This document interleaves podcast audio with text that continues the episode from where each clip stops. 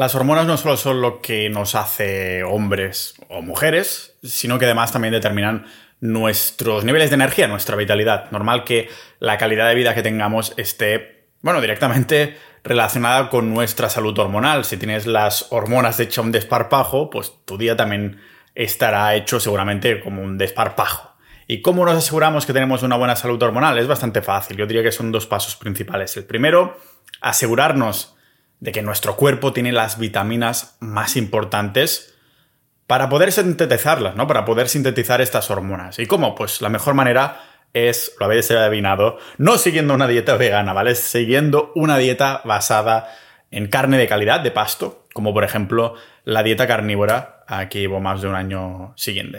Siguiendo. Ah, que algunos me han dicho, no es balanceada, porque no pones ni plantas ni nada por el estilo. A ver, es balanceada, pero queremos que sea balanceada, no de tipos de comida, sino balanceada en cuanto a micronutrientes. Y segundo, para esta salud hormonal, vendría a ser consumir las partes del animal que promueven estas propiedades. Para hombres, pues sería consumir incluso, vais a flipar, los testículos ah, y para las mujeres los ovarios del animal o en su defecto pues los huevos del pescado, ¿no? Lo iremos viendo en el episodio hoy. En los hombres tenemos el problema de la, en general, de la testosterona baja. El hombre medio cada vez tiene una testosterona más baja y el objetivo sí es incrementarla. A la vez, hay que tenerlo en cuenta, Ah, que minimizamos los estrógenos que son mucho más altos de lo que deberían ser. En cambio, con las mujeres normalmente lo que tenemos es un, un desbalance, un desbalance en el que hay demasiado estrógeno pero no suficiente testosterona. Por esto, el foco de hoy, del episodio de hoy, es cómo utilizar alimentos para aumentar la testosterona de forma natural, nada de pinchitos, de esteroides. Porque no es que comiendo ciertos órganos te suba la testosterona directamente, de forma directa, ah, no, sino que los nutrientes que contienen estos órganos son los precursores, son los necesarios para que podamos producir testosterona de forma ah, natural, no es que haya, no es que sea de modo exógeno que te que lleva testosterona como tal, ¿no? Lo vamos a ver poco a poco, paso a paso, paco a paco, a día de hoy. ¿Y dónde lo vamos a ver? Pues lógicamente en este episodio que os he preparado, donde veremos eso, las mejores, ah, los mejores alimentos, los pasos y también incluso suplementos en el caso que digas, a mí me da asco comer esto, Pau, ¿qué puedo hacer? Ah, para, para, que no, para que no me dé asquete, porque al fin y al cabo estamos desensibilizados de, desensibilizados de la naturaleza, ¿no? A mí también me, me ha dado mucho asco comer órganos, me sigue dando asco ciertas cosas, pero no es que nuestra forma natural sea que nos dé asco, sino que nos ha dado asco toda la vida porque nunca hemos comido algo así. A nivel cultural hemos pensado, o sea, que es algo que tiene que dar asco, ¿no? Si te hubieras criado en una granja o en una tribu indígena, pues estaríamos más en, contacto, ¿no? En, no desensibilizados al fin y al cabo. Es por esto que los bebés, siempre lo repito, ¿no?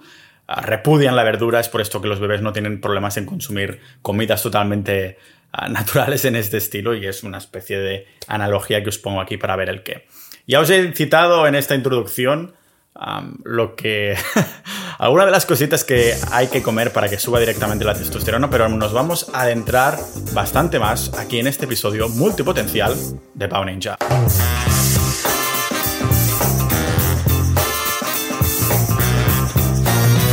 Antes de empezar, como siempre, un agradecimiento muy grande a todos los miembros de Sociedad Punto Ninja, la comunidad del podcast, si te consideras un, multipotencial, un ninja de la vida, un culo de mal asiento, un aprendiz de todo, maestro de nada, que es, somos lo contrario un especialista. Básicamente, un especialista se obsesiona con una cosa, nosotros nos obsesionamos con varias a la vez, ¿no? No puedes vivir solo con una especialidad. Ah, somos un poco Leonardo da Vinci, aunque destacando bastante, bastante menos. Y de esto va la comunidad, de esto va este podcast y quiero agradecer a todos los miembros actuales. Ya sabéis que por menos de lo que cuesta la inflación española al mes o mundial al mes, podéis apuntaros a sociedad.ninja. Recordad que cada 50 miembros aumentamos un poquito el precio para los nuevos. O sea, tu suscripción se mantendrá exactamente igual si te apuntas ahora. ¿Por qué? Pues porque hay una inflación mundial ah, y también la hay en sociedad.ninja la membresía. Si no te apuntas ahora, lo que pagues ahora es lo que pagarás siempre. Adentro tienes episodios de todo tipo de temáticas exclusivos solo para miembros, boletines, pero sobre todo el, el kit de la cuestión es también nuestra maravillosa comunidad en Discord, los chats que tenemos. Tenemos episodios, digo episodios, canales de salud, de negocios online, de Bitcoin, lógicamente, de todo lo que hablo aquí en el podcast se generan debates y, somos más de 600, casi 700 ninjas de la vida. De hecho, dentro de la comunidad, me gustaría hacer el llamado de si queréis hacer un experimento en el episodio que, de lo que hablamos hoy en sobre la testosterona, ¿vale? De básicamente si estáis dispuestos a comer de cierta manera, ¿vale? De una forma recurrente durante cierto tiempo, los alimentos, los alimentos que voy a proponer hoy, a ver si os sube la testosterona, ¿vale? Tendríamos que apuntar los gramos que coméis, cuántos órganos de los propuestos a la semana, cuáles eran los niveles de testosterona, lógicamente, antes y después, y qué sucede si dejáis de tomar estos alimentos, ¿vale? Podría ser que os ha subido la testosterona a lo largo de unas semanas, después dejar de comer estos alimentos para ver si os vuelve a bajar. Sería un experimento realmente eh, interesante. En mi caso, después de más de un año siguiendo la dieta carnívora, cuando me hice el análisis de sangre para comprobar que, bueno, si todo estaba correcto, si estaba sano, si los marcadores estaban como yo me pensaba, pues tuve la bonita sorpresa de ver que de pronto, esto nunca me había pasado, estaba en el rango más alto de testosterona. Debe ser por esto que soy calvo y tengo un pechaco peludo de la hostia. La otra semana una chica me dice, creo que tienes el pecho más peludo que he visto nunca. Digo, ¿qué quieres? Ah, tú eres del norte, más pechos peludos se han visto en el sur, ¿vale? Pero bueno, eh, volviendo a esto, echando la vista atrás, buscando información de qué alimentos suben la testosterona indirectamente, ya os he dicho en la introducción, que no puedes comerlo y ¡pum! inmediatamente te suben, sino que tienen ciertos nutrientes que inducen a crear más testosterona. Pues para el episodio de hoy estaba buscando esta información y pude ver que estaba cumpliendo a rajatabla estos factores que al final he concluido, ¿no? Primero he concluido esto y digo, coño, son justamente los factores que estaba cumpliendo en este más de un año siguiendo la dieta carnívora. ¿Cuáles son los pasos para aumentar la testosterona? Primero necesitamos tener suficiente colesterol.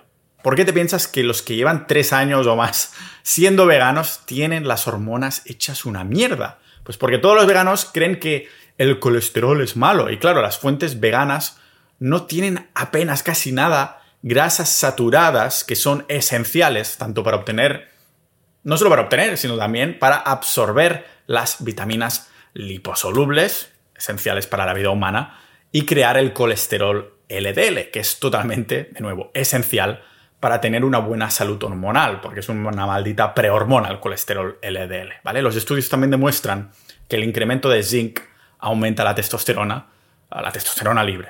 ¿Y qué alimento es el amo del señor del contenido de zinc? Es el hígado, el puto amo de los alimentos, ¿vale? Pero a la vez, aparte de, sí, las grasas saturadas para tener buen colesterol, el zinc, hígado es una buena fuente, ah, a la vez también queremos reducir el cobre, ¿Es necesario para testosterona? Sí, el cobre es muy necesario para producir testosterona, pero digo, entonces, ¿por qué estoy diciendo que necesitamos reducir el cobre? Pues porque la mayoría tiene un ratio de zinc-cobre que está totalmente desbalanceado. Porque tienden a consumir más plantas y les sale el cobre por las orejas, ¿vale? Así que hay que cuidar este ratio y reducir los alimentos de, cobre si vienes de una dieta pues, típica o basada en plantas y demás. También podemos aumentar la testosterona con ejercicio físico, aunque ha sido divertido encontrarme esto porque estoy seguro que va a generar debate, pero yo lo menciono igualmente, voy a mencionar seis estudios en cada una de estas partes, ¿vale? Porque la evidencia, como digo, es bastante conflictiva en, el tipo de ejercicio, de qué ejercicio físico hacer que en teoría te aumenta la testosterona, ¿vale? Porque mucho apunta a que los atletas de largas distancias tienen menor testosterona que los que hacen entrenamientos de resistencia o de HIT.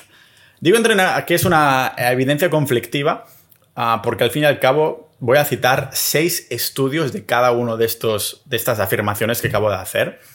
pero bueno, no supongo que toda excusa es buena para no hacer cardio, chavales. La larga distancia quizás no, porque, bueno, son atletas de muchas largas distancias, pero yo, sinceramente, independientemente de esto, no omitiría el cardio simplemente para, por otros marcadores de la salud, que no todo en esta vida es testosterona, chavales. No, no, ah, no, que hay seis estudios o más que indican que largas distancias, menos testosterona. ¿Cuántas excusas necesitamos para no hacer cardio? Por favor, No dejéis el cardio, que es totalmente esencial para otros marcadores en los que no vamos a entrar hoy. Y finalmente, ah, también queremos alimentos específicos que la aumenten. Y hay dos comidas esenciales para aumentar la testosterona. Antes que nada, antes que adentrarnos en esto, en el kit de la cuestión, decir que no existen Voy a repetirlo de nuevo, ¿vale? Alimentos que aumenten la testosterona como tal. Lo que queremos es consumir comida que promueva la producción natural de testosterona. ¿Vale? Me acuerdo que hace años leí un libro sobre nutrición, no me acuerdo del título ahora, era en inglés, pero navegando un concepto, el, el, libro seguía este concepto, ¿no? Esta idea que después de leerlo una y otra vez, es de esos momentos que dices, hostia, pues claro, ¿cómo no se me había ocurrido antes? El libro revelaba el mejor alimento para aumentar la testosterona con un concepto de sentido común. Es la idea de que las tribus indígenas, tanto contemporáneas como ancestrales, comen por instinto, ¿vale? Si a alguien le duele la rodilla, lo que hacen es comer la rodilla de la presa que acaban de cazar. Si tienes problemas de los ojos, pues comen los ojos del animal. Ah, ¿Quieres que tu hijo sea más inteligente? Pues le dan el cerebro del animal al niño para que se lo coma. O sea, no es casualidad que los huesos sean altos en calcio, no es casualidad que los ojos sean la mejor fuente de vitamina A, buena para los ojos, y que el cerebro sea la mejor fuente de DHA y omegas, indispensables para el desarrollo cerebral. Vuestros miedos ah, se están cumpliendo porque ya veis por dónde voy, ¿no? Si la testosterona se produce en los testículos, Aprende de tu ex y cómete unos buenos testículos alienos, ¿vale? Unos testículos de cabra o de toro, no hace falta que sea de un tío, ¿vale? ¿Que eres una mujer y quieres una mejor salud hormonal? Pues te haces un smoothie con los ovarios de otro animal. La naturaleza no nos hizo evolucionar para que tuviéramos que controlar ratios, micro, macronutrientes y crear industrias de suplementos. ¿Qué pasa? Estamos totalmente desconectados y, desensibilizados de nuestra dieta natural ancestral. Por eso comer unos buenos cojones da asco. Te darían igualmente cero ascos si hubieras crecido comiendo testículos. Solo nos da cosa inicialmente, porque nunca lo hemos hecho y no lo vemos como normal. Ah, por eso os animo a comprar unos buenos testículos ah, de pasto y probarlos.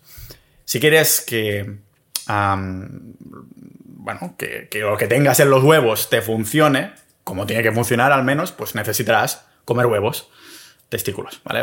Aquí no podemos usar el slang cuando estamos hablando de nutrición porque si no os vais a comprar huevos de gallinas, no.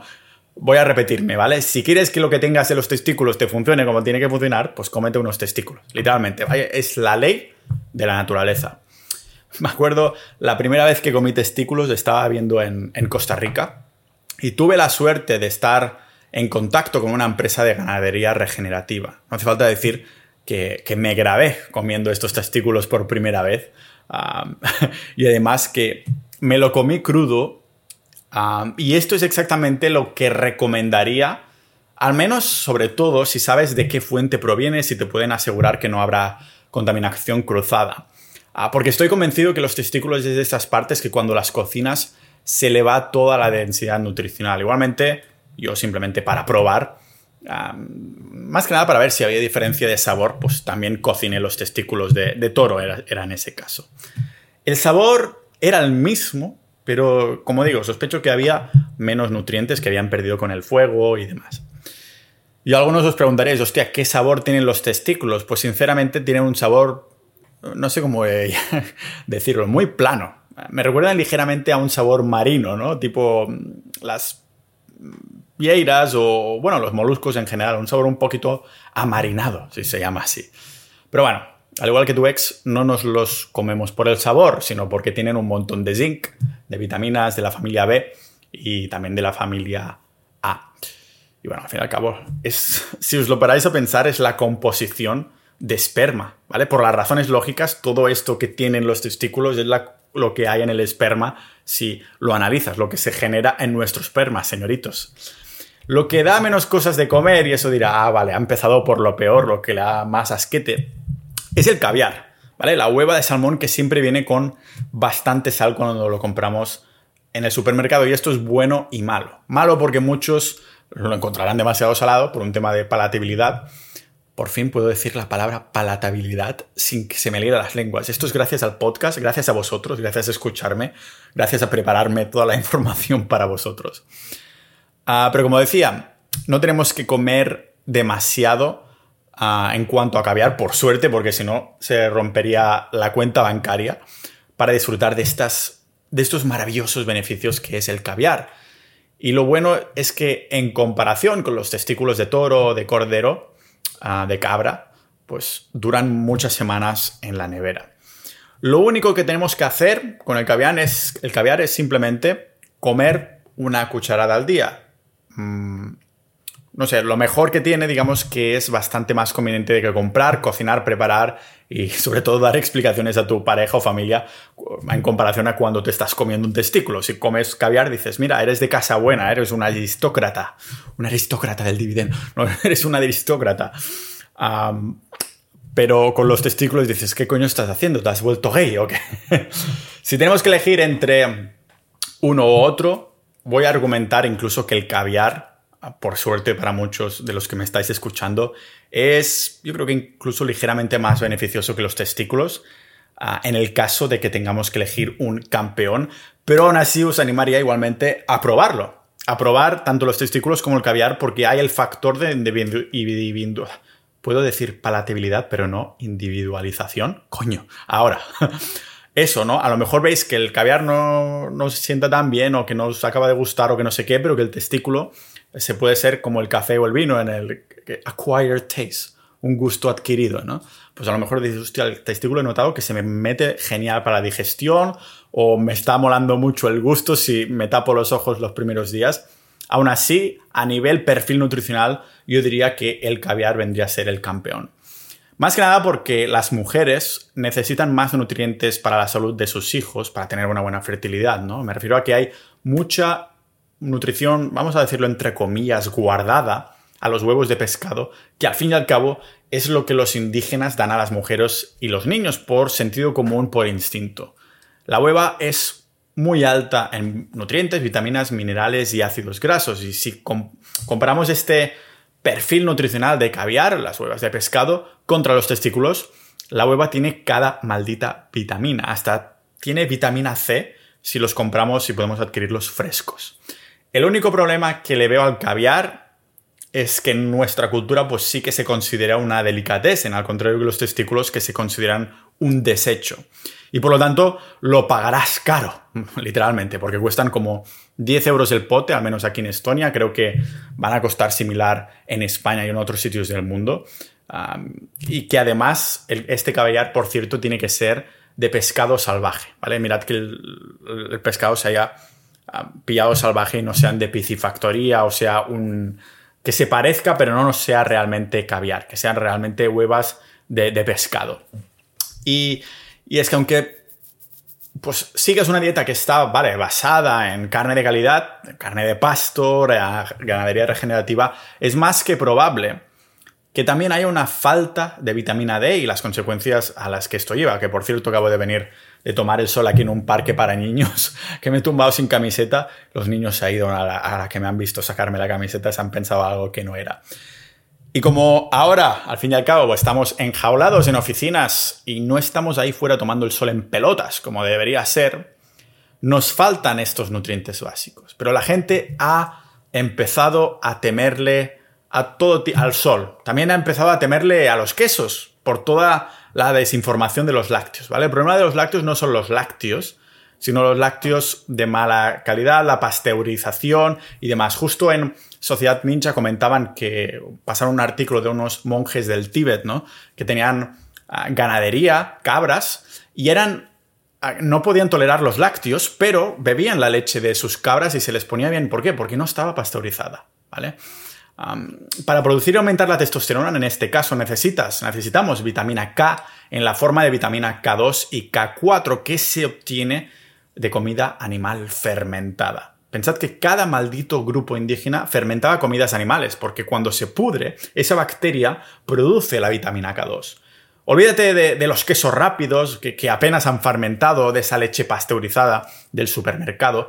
Busca o leche fresca, que en España me parece que está prohibida, como no tengas un contacto de calidad de una, rama de, una ganadería buena, ahí sería una buena fuente. Pero si vas a comprar queso, busca aquellos que hayan sido curados durante meses, durante muchos meses, como un buen uh, parmigiano reggiano con el sello de fabricación italiana tradicional. ¿Por qué os pensáis que hay tantas personas que les apetece tanto el queso? Mirad los veganos, ¿no? No pueden evitar crear sustitutos de, queso porque su cuerpo tiene la ansiedad de consumir queso para obtener vitamina K, ¿vale? Una vitamina liposoluble que solo se puede obtener con grasa animal. Las comidas veganas no tienen la forma biodisponible de vitamina K. Es verdad que si tienes el estómago bien sano, en teoría, si eres de una tribu indígena, en teoría podrías sintetizar vitamina K, pero, seamos honestos, hoy en día casi nadie tiene una microbiota sana. O sea que realmente no estamos obteniendo ni suficiente vitamina D3 del sol, ni suficiente K2 en ningún momento de, nuestra vida moderna.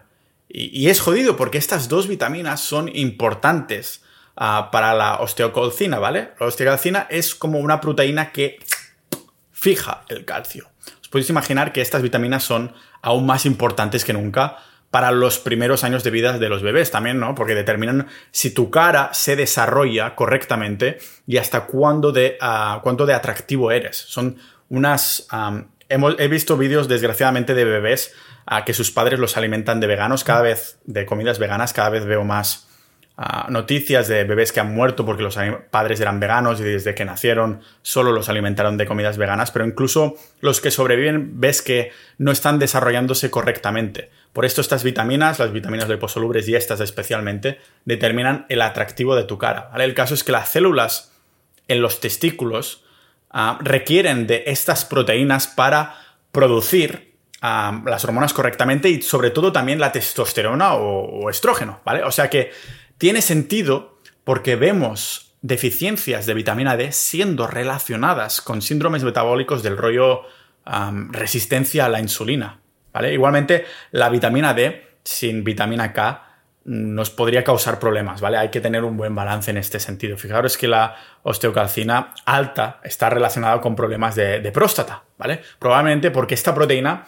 no está siendo usada por el tejido. He visto también un ensayo clínico en el que simplemente suplementando vitamina D incrementaba directamente la testosterona sobre un 20% en hombres. O sea, también hay simulaciones en la, en la producción de testosterona con vitamina K2, pero aún más en la forma de MK4, ¿vale? Pero cuidado porque la vitamina K de las plantas no fue efectiva en este estudio. O sea que obteniendo la vitamina K1 de las plantas no sirvió para producir más testosterona. Solo si venía de fuentes animales aumentaba la testosterona. Y simplemente es otra de las mentiras de los veganos, ¿no? Y otro argumento antiveganismo que añadir a la lista. Necesitamos la forma animal de la vitamina K.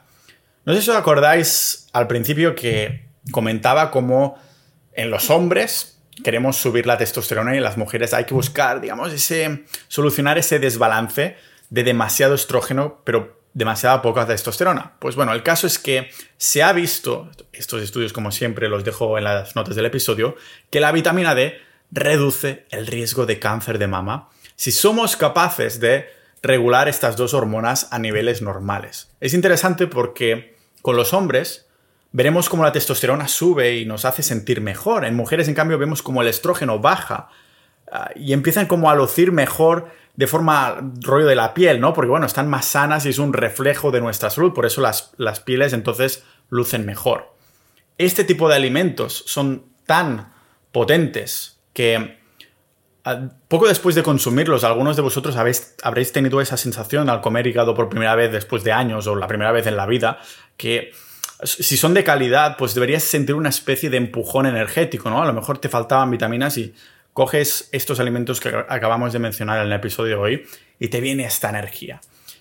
Pero si no puedes obtener unas horas a la semana del sol, si no tienes acceso a alimentos de verdad, para decirlo de alguna manera, sin duda, pues será mejor suplementarte que no al menos intentar corregir la falta de nutrientes y balance. O sea que vamos a tocar también los suplementos. En este aspecto no he estado ah, consumiendo tanto hígado de ternera, sino que me he centrado más en el hígado de pescado. Ah, cuando digo centrado, lógicamente no me refiero a diariamente. Ah, y lo he hecho porque he estado suponiendo también que en mi cuerpo había un poquito de desbalance de cobre y zinc. Y de este modo le doy más prioridad al de zinc para, para subirlo a la vez que bajo algo el cobre. Lo ideal es que tengas, digamos, en un mundo ideal tendríamos ostras o moluscos altos en zinc. Lo que pasa es que no vivimos en una época donde se pueda comer este tipo de comida. Pues, bueno, no sé si se puede comer, pero uno, ah, no se puede comer gratis o a buen precio, y dos, que no haya mucha polución o que no se hayan generado en piscifactorías alimentados con mierda. O sea, un poquito de gotitas de cobre con los testículos de toro o así que vayas a comer, pues ayuda a ese balance, pero también a transportar algunas de, alguna de la nutrición de nuestros queridos testículos, los que estamos comiendo, no los que llevamos incorporados, ¿vale? Si empiezas a comer testículos para probar y te gusta y crees que... Y, te analizas la sangre, te analizas la testosterona y ves que te está costando dormir, sin duda baja la cantidad de testículos que estás comiendo y toma, y toma más cobre, porque significa que este desbalance está, está al otro lado, para decirlo así. Y ya que estamos haciendo las cosas bien y queremos usar suplementos para compensar estos desbalances, bueno, de la dieta de la sociedad moderna, queremos también algún tipo de enzimas digestivas, si queréis, ¿vale? lo mejor, sin duda, es la mastija. Lógicamente, estas cosas os las voy a dejar en las notas del episodio para que esté ahí bien centrado. Pero si queréis ir a lo rápido, la segunda mejor opción también sería algún tipo de enzima que tenga tripsina y quimotripsina, que son enzimas que liberan el páncreas durante la digestión, ¿vale? Quizás algo de pepsina también, que no tiene nada que ver con la bebida Pepsi, pero se llama pepsina, fácil de acordarse, que es como que se libera en el estómago y es para descomponer las proteínas. Aún así, la mejor opción yo creo que sigue siendo la mastija, que es el, mejor antimicrobiano por excelencia. Ya sabéis que yo lo vendo en formato de, chicle en uh, chiclesfuncionales.com y lo sigo utilizando yo.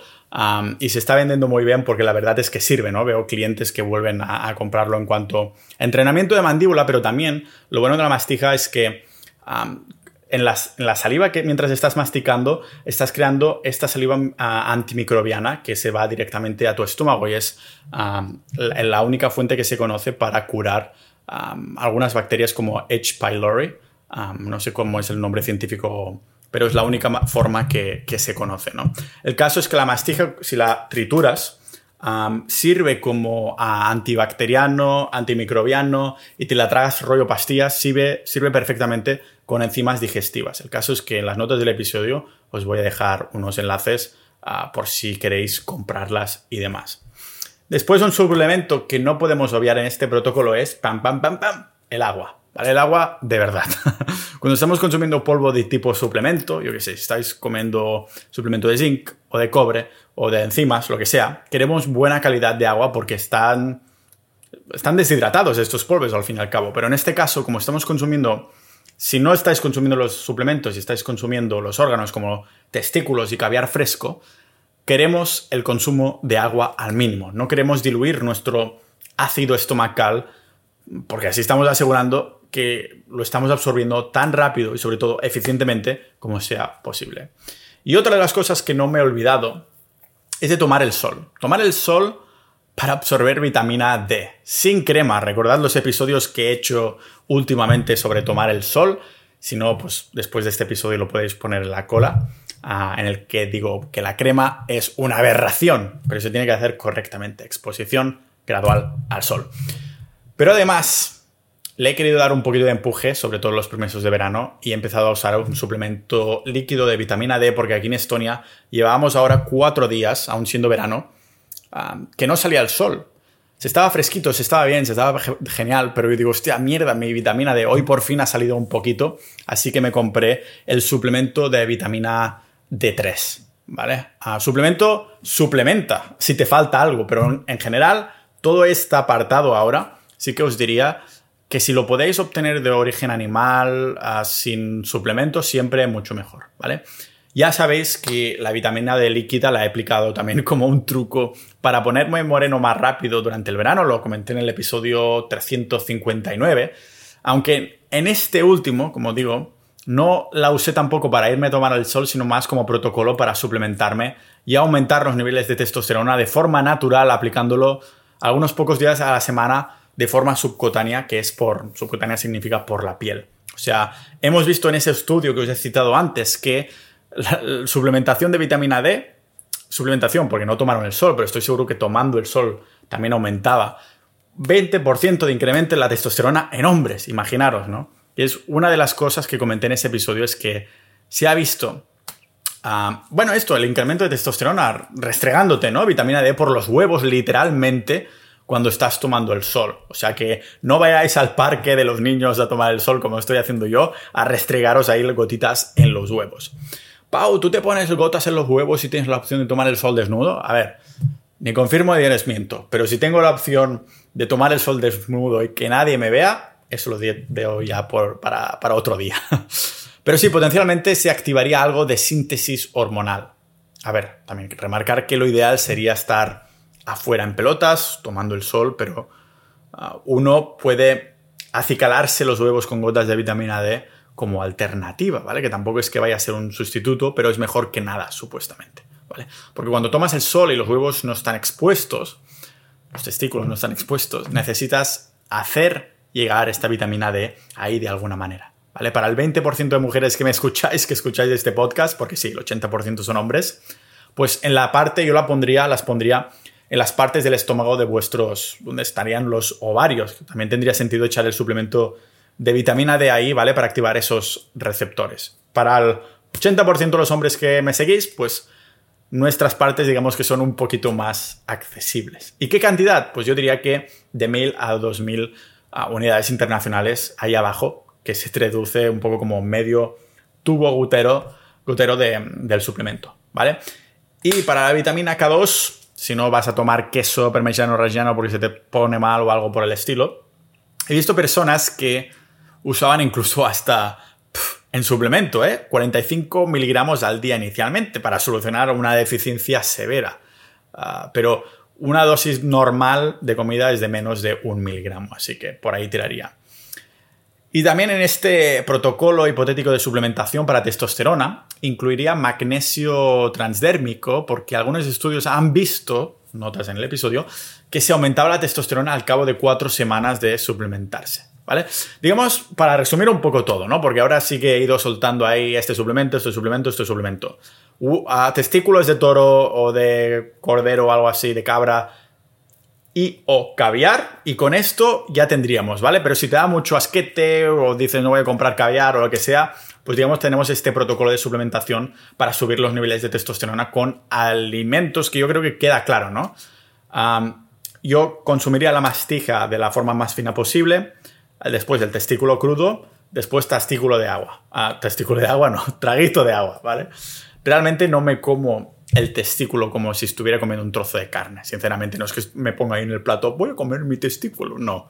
Ah, siendo totalmente honesto, me sigue dando asquete, así que lo que hago es comérmelo todo combinado como el agua, casi como si fueran pastillas, ¿no? Cojo un, trozo de testículo, engullo, no me como un testículo al día, ni mucho menos, ¿eh? Cogeré a lo mejor, yo diría que un cuarto del testículo, si es de toro, si es grande, a la semana, más o menos, ¿vale? Meto también ahí, puedo meter medio contador, contagotas de cobre, ¿vale? Limpio el paladar con un poco de caviar, por ejemplo, algo así. Pensad que los humanos no necesitamos una cantidad estratosférica de omega 3 de forma recurrente y consistente, pero sin duda queremos de 25 a 50 gramos de alimentos ricos en omega 3 cada semana. Obviamente, si tienes algún hijo que está desarrollando su cuerpo, su cerebro, todo se está desarrollando, pues debería ser una cantidad bastante mayor. Pero para subir la testosterona, un paso importante no es añadir cierto alimento concreto, sino sacar algo. ¿vale? El minimalismo también entra en juego cuando estamos hablando de salud. Para una buena salud hormonal, necesitamos ser minimalistas de los disruptores endocrinos en nuestra dieta y estilo de vida. Estoy hablando de químicos y, bueno, antibióticos que inhiben la producción natural de nuestras hormonas o simplemente alterando los niveles haciendo que haya como un desbalance. ¿vale? La lista de estos reductores es enorme realmente y están presentes en la mayoría de las cosas que comemos. ¿Y qué sucede? Pues en hombres sucede que nos baja la testosterona y aumenta los estrógenos. ¿vale? Ah, importa dónde cocinamos nuestros alimentos para estos disruptores endocrinos, ¿vale? Por esto es importante comprar sartenes saludables que toman un rol importantísimo, algo que mencioné en el episodio 297, un episodio solo de sartenes, de los materiales que tendrían que ser nuestras sartenes, ¿vale? También el agua que bebemos debe estar limpia y lo mismo con la comida, al fin y al cabo. Y también dónde almacenamos la comida. Dile adiós, finalmente ya, a los plásticos del rollo Tupperware.